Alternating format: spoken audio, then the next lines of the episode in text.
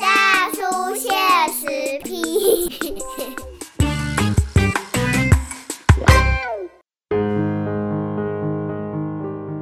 欢迎收听波多连播帮 FM 九九点一大千电台，宝岛去政治，笑谈社会事吼。大家好，文主大叔这一期段来甲咱大叔现实。批。这礼拜吼，咱大叔现实。批为大家要来访问的是咱台中市吼光和基金会的执行长吼游永志来到我们节目，呃，欢迎永志。听众朋友，大家好。哎，今天为什么特别邀请勇士来？其实我们知道说，因为最近这个台湾国内疫情哈不容乐观呐哈，因为自自从这个五月疫情开始升温之后，我们台湾的医疗量能就也是蛮紧绷。可是我们也最近看到消息哈，第一线的医护人员因为人力吃紧，然后物资也是相当的亟待补强。结果最近有一个新闻是说。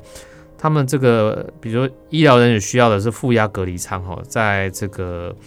呃，我们交通部前部长哈，也就是光和基金会创办人哈，呃，林佳龙部长，他得知讯息，马上跟这个指挥中心哈来确认需求之后，很快速，我非常有效率的方式，光和基金会跟民间企业哈一起共同来合作，来募集负压隔离舱，然后呢，在上个礼拜就已经有十台的这个负压隔离舱来到台湾哈，那所以我们想要特别请永志哈。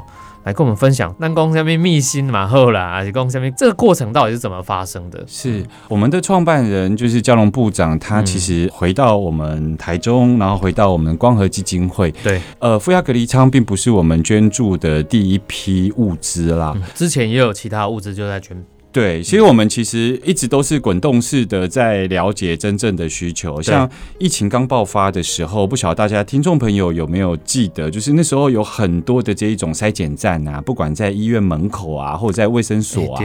其实很多医护人员都全副武装。然后像这么热的天气啊，他们都全副武装在做筛检。基本上狗会动不动就三十四度、三十六度啊。对，然后他筛检的时候，其实有很多医护人员就昏倒或中暑等等的。嗯，所以那当时的这一个物资，其实最需要的可能是包括水冷扇啊，或者是移动式的冷气机。嗯，所以那个时候我们就呃知道说有一些呃，尤其是当时是有一个脸书的网友写这个讯息给嘉龙部长，为这些医护人员请命，因为每一个人都像三温暖一样。外面是大太阳，里面在下雨。那所以当时呃，交通部长就请我去问了一下这一个医师工会全国联合会，然后由他们来帮忙我们询问全台湾各个医疗院所有什么样的这部分的需求。嗯后来统计下来，包括离岛、连江县等等的，总共北中南东全国大概有三十八所医院有需求。嗯那。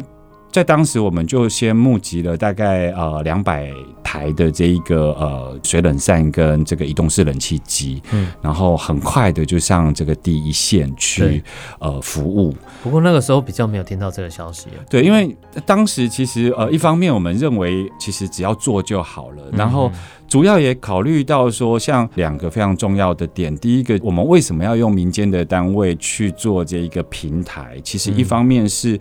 呃，我们认为政府的预算里头都可以进行采购，对。可是为什么我们想做？是因为我们觉得这个补位的动作，其实是在补就是政府单位的那个采购法旷日费时。嗯。然后，可是对于我们民间单位而言，我们也非常担心，就是说还是有那个所谓的劝募条例的募款法。对。所以，我们这次采取的方式，一路上都是采取就是由单一物资，然后由企业主来认捐，然后指定给某些医院或指定给卫福部来调配运用。嗯哼。所以，像我们水冷扇，包括移动式冷气机上线之后，随着疫情的发展，只有有很多的确诊案例一直出来。对。那那些确诊案例呢？他们其实是。呃，有一些症状之后，他们其实是会自己开车去到这个医院的急诊室也好啦，然后就直接就进去了。那你知道急诊室所收的这一些所谓的病患，其实还包括一般救护车，可能是车祸的啊。对啊，所以他其实是混居在这个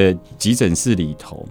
那我们当时认为说，其实医疗人员是我们第一线的这个防疫人员，最好要能够得到保护，不要折损，因为我们的医疗量能就已经很紧绷了。对，所以考虑到就是说，这些医疗人员在第一线服务，他们需要有一个缓冲的空间。所以在当时呢，呃，林佳龙部长就问了那个 CDC 防疫指挥中心。因为当时在布利桃园医院。有民间捐赠了一个组合式的户外隔离舱，那他当时的这一个院长徐永年，还有就是王必胜医师，在这一个布利桃园医院在进行的结果，发现它其实是非常好用，也非常有这样的需求。但是它就是由日本日立公司所制造，它单价也相对比较高，一个大概两百五十万，蛮蛮贵的。是那，所以我们在当时呃知道说呃。呃，CDC 这边呢，就是调查的结果，如果说全台湾的医院啊都要设置一到两台的话，其实总需求大概需要呃一百六十台的负压隔离舱。全台的需求？对，那如果是以警局需求来说的话，大概需要九十台。嗯嗯，当时我们就想说，那。呃，我们呃一方面有募款法的问题，所以我们就没有对外募款。我们就是呃，交通部长他其实是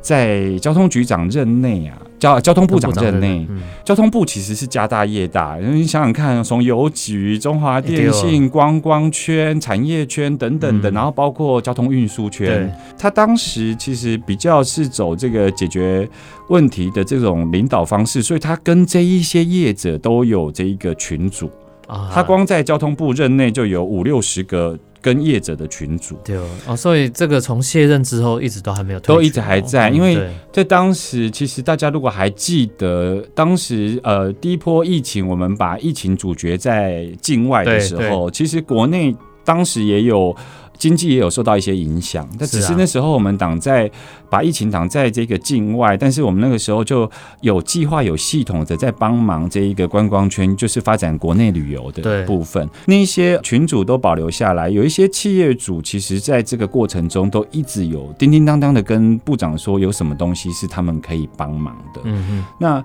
部长认为说，像这种民间资源，应该是要放在就是呃。就使用在刀口上啦。对，所以当他知道负压隔离舱呃 CDC 有这样的需求的时候，他就呃拟了一封信，然后在呃自己几个企业主的群组，然后尤其像台中，他当时呃创立的这个大肚山产创基金会，嗯哼，大肚山整个台中地区有很多的这一种所谓的隐形冠军的企业，对，没错，那。他们其实也很想要做事情，因为同岛一命，就是说，其实我们疫情如果没有呃暂缓下来的话，没有压制下来的话，台湾的经济其实会出问题。其实他们也很紧张。对，所以当我们把这个讯息一抛出之后，没有想到在两天之内就呃募得了二十仓。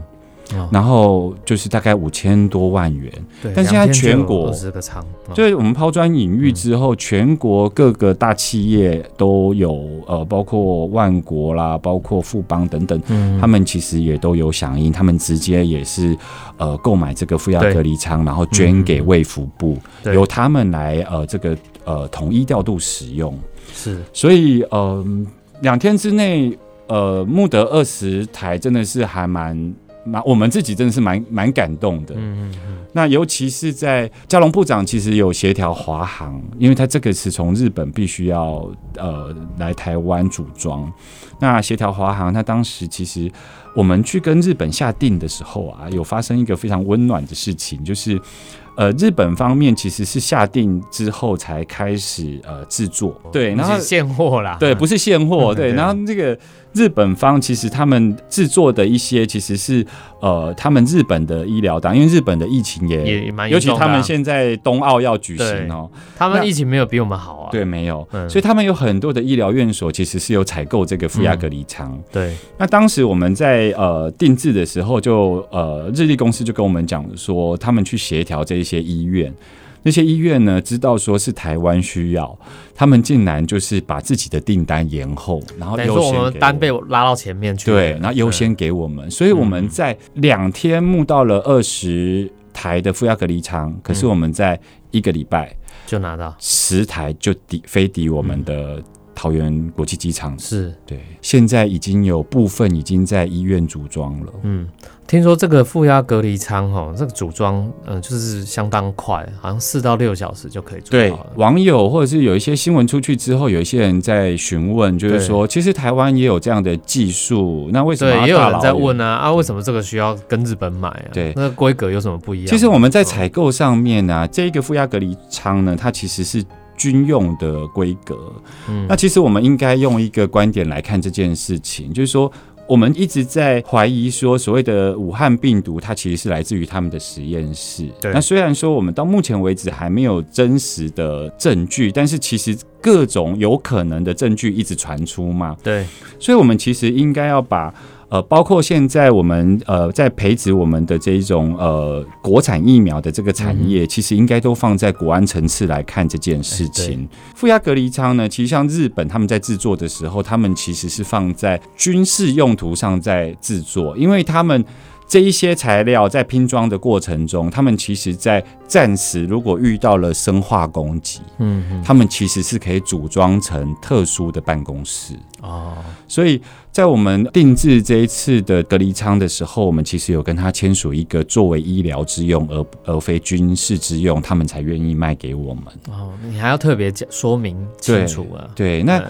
当你想到它是呃军规的规格的时候，你就知道说它其实它的那个负压隔离的效果其实是非常高的，所以这也是为什么 CDC 还有就是布利桃园医院在使用过这一个负压隔离舱之后，他们认为这个是比较长治久安的做法。对，所以我们也听从这个疫情指挥中心的建议，所以我们就做了这样子的采购。对，因为如果听起来它是一个军规用品，那如果军规用品这个就不是 CDC 采购范围，还变成国。防部要采购范围，对啊，但是呃，国防部也会采购不到，因为它不给军事所使用。对啊，对啊，所以他如果是军用品的话，其实照理讲，这个。程序就不是这样，对对，所以尤其一些网络上的一些穿凿附会的说说法啦，嗯，网友就误会。那其实我们啊，那台湾的技术嘛没败啊，对对对，啊，那那钢书要可以改你分呗。但因为再加上就是说，有一些要上线的医疗用品，其实是需要所谓的呃检验合格，嗯，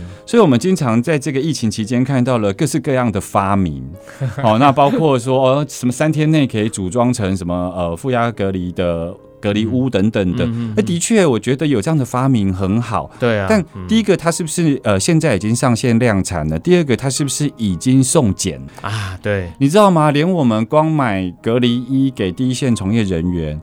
我们去跟厂商买的时候，他就是会问我们说：“你要美规的。”越南制的还是台规的？这个背后牵涉的不是品质的问题，而是检验的问题。规格有不同的检验方式。对，那像我们买台规的，就是至少它是符合台湾医疗上所需要的这一个规格，他们价格也不一样。对，这个原理我觉得其实很容易懂了，因为台军别人，你想想看，去年大家也都在炒口罩，我们那时候还组口罩国家队。对啊，为什么台湾的口罩那时候不是有爆发一个新闻，有一个？口罩厂商他不是用什么中国进口的这个原物料，结果就是被踢爆了嘛？媒体踢爆，那就表示说，其实你以为东西都长得一样，可是其实规格上就是有落差。对对对。那我觉得这个东西，其实我们回到这一次，我们看到光和基金会，呃，在尤其是林佳龙前部长哈，他在成就这件美事的时候，我们看到说，其实。即便是我们要做好事，可是我们在规格的要求上，我们还是做的非常严谨的。是是，我们先休息一下，那下一段节目马上回来。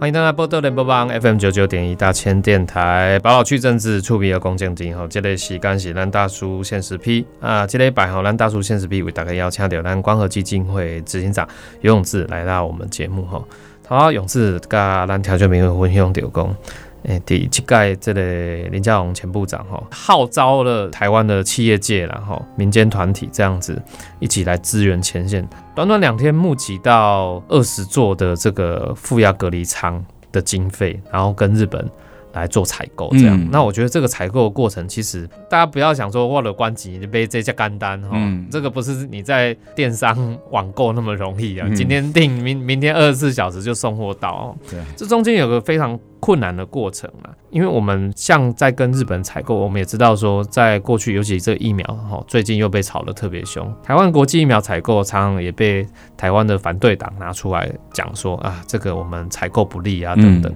那可是像负压隔离舱的这个采购交涉过程，有没有也受到一些像是一些不明因素的干扰呢？我们本来原定是在第五天的时候就可以抵达台湾了。哦，原本还要更快。对，嗯因为真的是疫情的这种事情，真的是十万火急啊，嗯所以我们那几天几乎是就是绷紧神经在做这些事情对。啊，对啊，可是你想想看嘛，就是说华航它要飞到日本成田，然后去载这些物资回来的时候啊，航班确定之后。不太有可能会有变动嘛？嗯嗯嗯，那当时我其实是看到了，就是说像谢长廷，他当时一直保密到最后，我们看到那个非常感人，他就在那个机场有没有九十度鞠躬嘛？就是说他终于可以真正飞到了台湾，然后嗯也有一些网友在台北一零一拍到了像美军哈、就是有在外围护持嘛，对不对对？对，当时我们看到这些新闻，其实是还蛮感动。原来有一些呃国国际关系上面，其实是要更严谨的在做这件事情但其实原定是应该在第五天就要抵达台湾的，嗯嗯可是硬生生的就被多隔了两天。嗯嗯我们当时其实他要飞抵台湾是呃，我们当天四点要抵达桃园机场。那因为我们还是协调，就是说到到了机场之后，要先到华航的这一个仓储去做基础的组装，然后再依 CDC 的建议要分送到十家的医院。那因为它组装其实四到六小时就可以完成了，所以我们其实也想要把这个过程记录下来，所以我们也有派我们自己基金会的呃录影的同仁去到现场，所以其实我们那一天早上就出发了，可是哦。我们在中途就被告知说，尤其是好，我记得那一天好像是十一点多的时候，然后我们同仁还在高速公路上面就被告知说，哎、今天不会到。哦，这样子要折返回来。对，然后嗯，原因不明，然后嗯就硬生生的卡了两天之后才抵达。欸不过永志我也很好奇，像这个，当然这次协调这个是华航出货机，副亚格一舱是有人捐，那飞机的钱也是一一笔啊。是，其实这难道是华航他自己愿意出？刚好这一笔是华航自己出，哦，真的啊、对，刚好这一笔。那之后我不晓得，嗯当然之后我希望每对之后我当然希望都由华航来协助是最好的，嗯但是嗯这次第一趟其实是华航他免费帮我们出的、嗯哼，处理的，对。是我们可以看到说，很多企业都自己在他的企业责任上面尽了一份心力。对，因为疫情这个事情真的是不分你我，对啊，因为如果讲现实一点，疫情其实会影响到台湾的经济产业的发展。对，嗯，也是因为这样子，所以部长非常担心苗栗。其实像那时候苗栗金源厂爆发的时候啊，嗯那时候 CDC 它其实有一个前进指挥中心设在金源厂内。对，那个时候第一天设厂的时候是王必生医师当时会管，第一时间部长就王必生医师联络，嗯也请我做后续作为窗口，就是因为他其实考虑到两点，就是第一点就是说，因为他牵扯到他的群聚感染有移工移动的问题，那嗯他比较担心的是在地缘上面，他比较接近第一个接近台中，对。啊，然后第二个是，呃，它往下接近台中有中科，往上接近新竹有竹科。那你知道全世界的，就是这一些所谓的金元双雄这一些呃科技业，它的命脉，台湾其实是占一席之地。是部长当时是非常担心金元这个上下游的厂商，如果呃相继沦陷，对我们台湾呢、的经济是非常重大的打击，因为包括很多的订单，它其实会转订单。你看我们现在股市一万六千多点，其实就是因为世界各国的热钱订单这一年半来进到台湾。所以在第一时间，前进指挥所设置在苗栗的时候，我们就有跟苗栗县政府还有王必生医师这边来保持联系。嗯不过王必生医师就是说到说，因为他其实厂房内他们算是一个比较封闭式，他不把它设定为像社区感染，因为像我们如果是像万华这种情况，它其实是比较像社区感染，是因为它有移动，比较难控制它那个疫调的这个足迹。对，但是在在这一个金源厂，其实他们上班，好包括就是科技业本身就上班就严谨，上上下班比较单调一点，，对，比较严谨，然后他们的打卡或足迹比较他们的单调，对他们的班，就是他们的班表，还有他们移工移动从他们的这个宿舍到到厂厂房。房，所以他觉得只要能够全面性的意调，那全面性的筛检其实是可以把它控制下了。对啊，果然一个礼拜我们就看到了它这个数字往下掉。对它这个数字是蛮明显的，对就是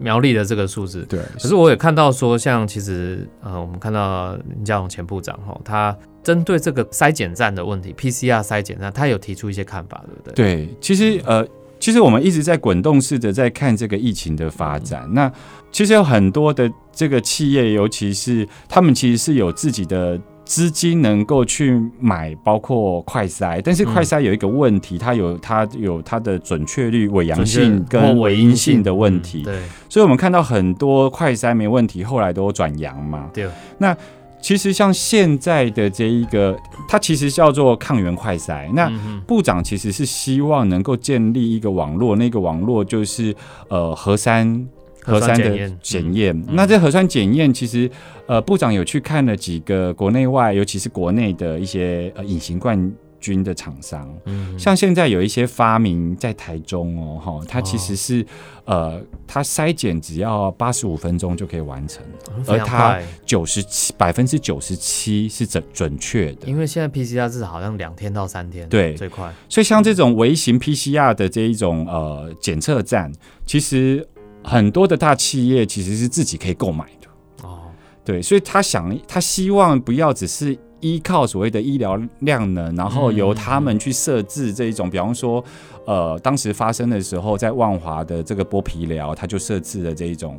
筛检站嘛。那真的有问题的时候，才又去 PCR 做第第二步，先快筛站，然后再来是 PCR 筛检站。那他觉得这个东西其实是呃，不要变成是主次。应该是同步。那其实民间有一些企业量能，他自己是可以在自己的员工做这方面的微型 PCR 的这种筛检。嗯哼，对，所以他当时是提出这个部分给大家参考。对，嗯哼，所以这个林佳龙部长提出了这个相对应这个解决方案，就是说希望我们指挥中心可以设计一套算指引啊，哈。呃，建议啦，建议啦。对，那那像这个，你说这个台湾已经本来就有厂商可以做这个 PCR 是这种的筛检的，对，所以其实台台湾的这个产业能力真的很强。是，是部长是真的亲身去参访过之后，亲自看到，对，确认，才才才敢做这样的建议的。嗯嗯，对对啊，所以立空光，呃，虽然林佳龙部长他现在卸下了公职的身份，可是。我觉得，呃，他还是心心念念啊，放在很多对于台湾的公共事务上的关心，而且都是从很细微的角度去看，就发现说这个问题在哪里，那怎么去解决问题？是，然后我觉得提出方法，所以你可以看到，虽然是在呃，现在现在在光和基金的这样民间团体的角度，我觉得还是有很多的发挥，尤其像我们也看到说，最近有媒体说，呃，其实交通部长在卸任之后，也在台湾各地。在在走动，然后尤其是像之前那时候泰鲁格事件之那个什么七十六行者，对。这一批志工们，对，他也跟他们会面，然后也从这里面发现了一些问题，对不对？其实当时在泰鲁格呃事件爆发之后呢，交通部长有十八天都待在花莲嘛，除了有一个半天回来立院被询之外，然后那就是说呃。交通部长他当时在泰鲁格，我我相信啊，就是说，任何人如果在那边待十八天，面对五官的冲击哦，因为包括你耳朵听到的哭泣声，然后诵经声，然后尤其交通部长他在第一时间其实是进到了车厢内，他其实看到了一个一个救灾现场，其实是需要靠各方的帮忙才能够完成。比方说，呃，很多人可能不知道，当时其实以花莲自己的一个产业是以观光为主的产业，嗯，它其实在当地其实没有那么多的脱掉叶子，包括我们看到那种大型机具啊，要把火车拉出来，所以当时其实是全台湾各地都有这一些工程机具行啊，远赴这个花莲来协助，对。光这个呃检调人员，因为那时候在廉价，很多人都轮休。嗯，你知道，光台湾各地的检调人员就有四十个人去到现场帮忙。所以光靠花莲的量能其实是无法去照顾，所以他当时非常感谢这么多的民间单位。所以我记得在五月初的时候，嘉龙部长就开始他的感谢之旅。那他包括他去谢谢七六行者，因为七六行者他在现场真的是起了所谓的这个抚慰的功能啊，因为非常多的家属，你知道七六行者不只是做。大体的修复，哎，他们已经专业到到现场，他们大体修复的空间外面其实是家属休息室，然后在外面是家属祷告室，哎，他们做到这种程度，所以交通部长在第一时间其实是先做了就是这一些人的感谢之旅，那后来遇到疫情，我们就停摆了，对，哎，也是因为这样子，我们跟七六行者，我们也加入，尤其交通部长加入了七六行者的自工行列，嗯。他也有那一件七六行者的背心嘛，哈。那因为七六行者他们是呃全台湾各地的这一个殡葬相关的从业人员。那随着这个疫情的发展，我们从一开始就是呃许多的这个筛检站的医护人员，他们可能需要移动式冷气，到后来我们发现说可能需要负压隔离舱。但是随着死亡人数的一直攀升啊，尤其像现在有一些人是死亡之后才被发现确诊，对。那第一线的从业人员已经从所谓的医疗人员、医护人员，已经包括这些殡葬人员，其实他们都在第一线做这些服务。嗯，那他们其实也都有自己的家人，对，所以他们很担心自己也有染疫。所以，全国殡葬工会联合会的理事长李连松，还有这发言人王维军啊，他们在脸书上，还有这公文上面，其实是有跟这个卫福部还内政部去为这些第一线的殡葬人员请命，就是说希望他们能够纳入优先疫苗的施打范围，嗯。然后希望各县市政府能够提供防护衣，还有就是对于确诊死亡的这一个个案，他们殡葬的 SOP 有没有一个有关于这一种工位观点的这一种。实施办法。对这个过程中，就是说，呃，交通部长也是看到了王维军的脸书，所以他就立即招募了台中的企业主，就先购买了三千件的这个防护衣。那也很快的，也不能讲很快，其实我们是很快的下定，但是我们也是等了一个礼拜，因为现在的台湾的这个防护衣的厂商量能上面，因为每天在制作，对。对，所以我们大概是一个礼拜筹措了三千件的防护衣，然后捐赠给这个全国的这个殡葬工会联合会，嗯，那由他们依着这一个不同的疫情灾区，还有就是死亡的人数，因为他们给我们的计算公式是这样子，就是说最减少最减少的人员，因为现在没有公祭嘛，对，最减少最减少的一个殡葬从业人员，就是一具这一个确诊的死亡的个案要三个人。完成。整个丧葬的这个仪式，包括就是火化。嗯。所以等于是只要有一具，我们就是要有最少有三件防护防护衣。所以，我们第一时间是先捐助了三千件的防护衣给这个殡葬工会联合会，然后由他们来分配，就对。对，由他们来分配。那我们滚动式的了解需求，看下个阶段还有什么需求。所以，像这个防护衣之后也还是会有可能会继续执行这个这个计划。在物资上面，其实我们一直在在做调整，看什么是现在第一线人员。所以不是只有三千件。而已，对，之后还是后续还是对。那当然，我们希望死亡人数不要对，不要再提升。对，但是因为现在就面对了这个疫情的问题哈，那我们还是要必须务实的来解决这些因应疫情所延伸出来的是可能的问题。那我觉得这些问题，呃，你总是不能放着不解决啊。嗯，那现在我们看到说，呃，光和基金会在以民间团体的角度哈。扮演，我觉得其实在这次疫情里面，我们其实又看到一个，就是说台湾的民间社会、公民社会跟这个政府公部门之间，其实是一个互补的作用啊。对，透过这个互相合作的方式，你至少说可以看到说台湾的这个整个社群里面，哈，我我觉得那个是很比较在一一场疫情里面，你可以看到说一个社会它的那个社社群主义、社群主义弥漫的就比较浓厚一点。对。啊，你可以看到说社会团结的一个效果就在这边。那我觉得这个是民主社会里面也很珍贵的一个资产。嗯，这个其实不是良善，这个是责任。嗯，在这段疫情里面，我们当然看到了说也有口水谩骂，哦，那可是其实也有很多人站在关心台湾的角度，然后一直在为台湾默默的出钱出力。我觉得这个才是台湾在这波疫情里面，我们需要更多被大家看到的地方。嗯嗯，时间关系哈，我们今天节目必须先在这边告一段落，也再一次谢谢我们光和基金会执行长永志，谢谢谢谢永志。